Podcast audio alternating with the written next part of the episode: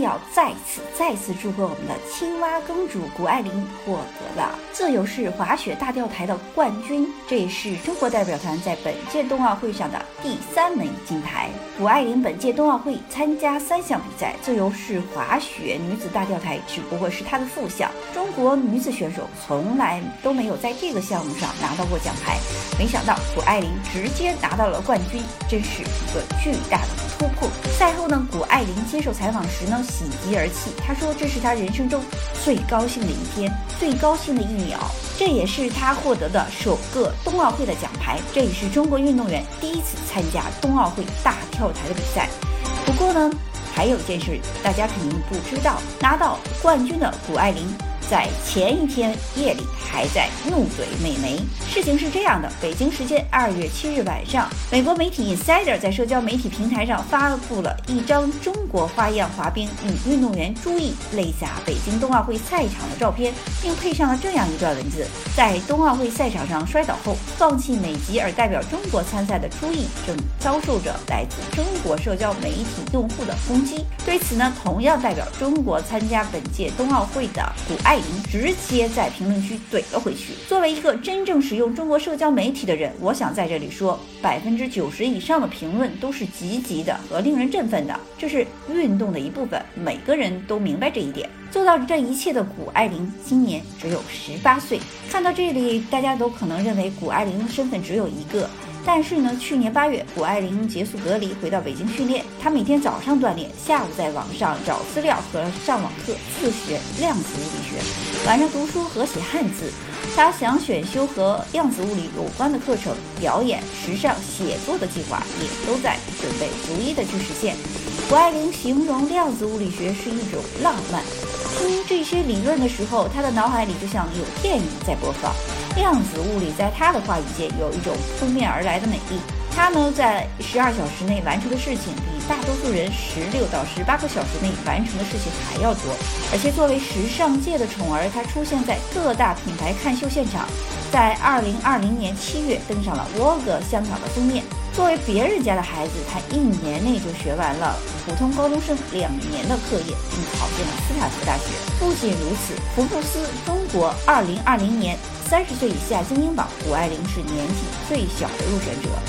上至国家的荣誉，下至个人的生活，样样都做得很完美。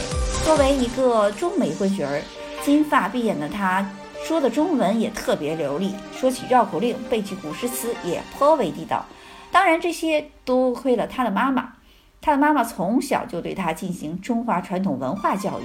在谷妈妈看来，无论走到哪里都不能忘记自己的根。小的时候就带谷爱凌回北京，有人开玩笑说她是洋娃娃，她就会跟大家解释说：“我不是洋娃娃，我和你们一样，也是中国人。”没错，面对自己的身份问题，小姑娘一直都认为自己是中国人。不仅如此，谷爱凌更用实际行动来证明。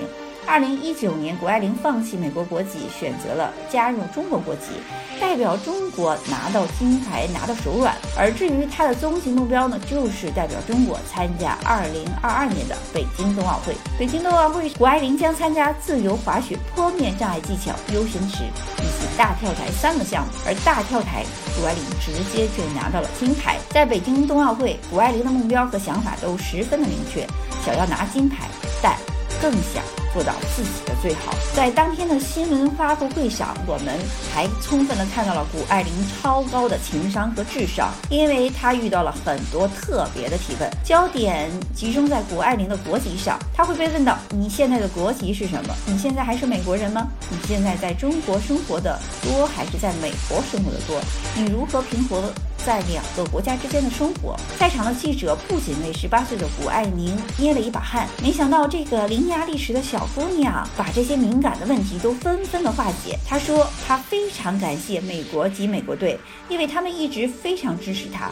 同时，她也非常感谢中国和中国队，因为她在这边得到了非常多的支持和帮助。她觉得体育可以团结所有人，体育不需要和国籍挂关系。我们所有在这里的人，就是为了希望可以。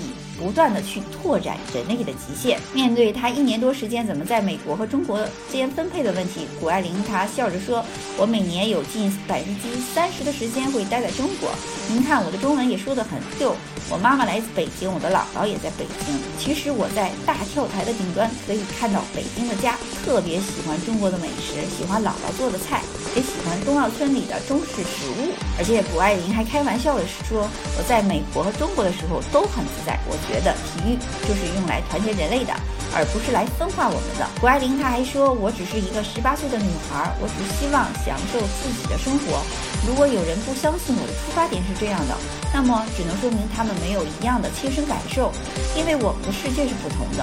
如果有人因此不相信或不喜欢我，那么这是他们的损失。”而且谷爱凌在多次的媒体上表示：“我的使命是要将体育作为一个团结的力量，让它成为一个促进国家间联系的形式，而不。”不是把它作为一种分裂的力量，这样才能让每个人都受益。所以我们要再次为谷爱凌加油，希望在冬奥会的赛场上看到谷爱凌更多的优异表现。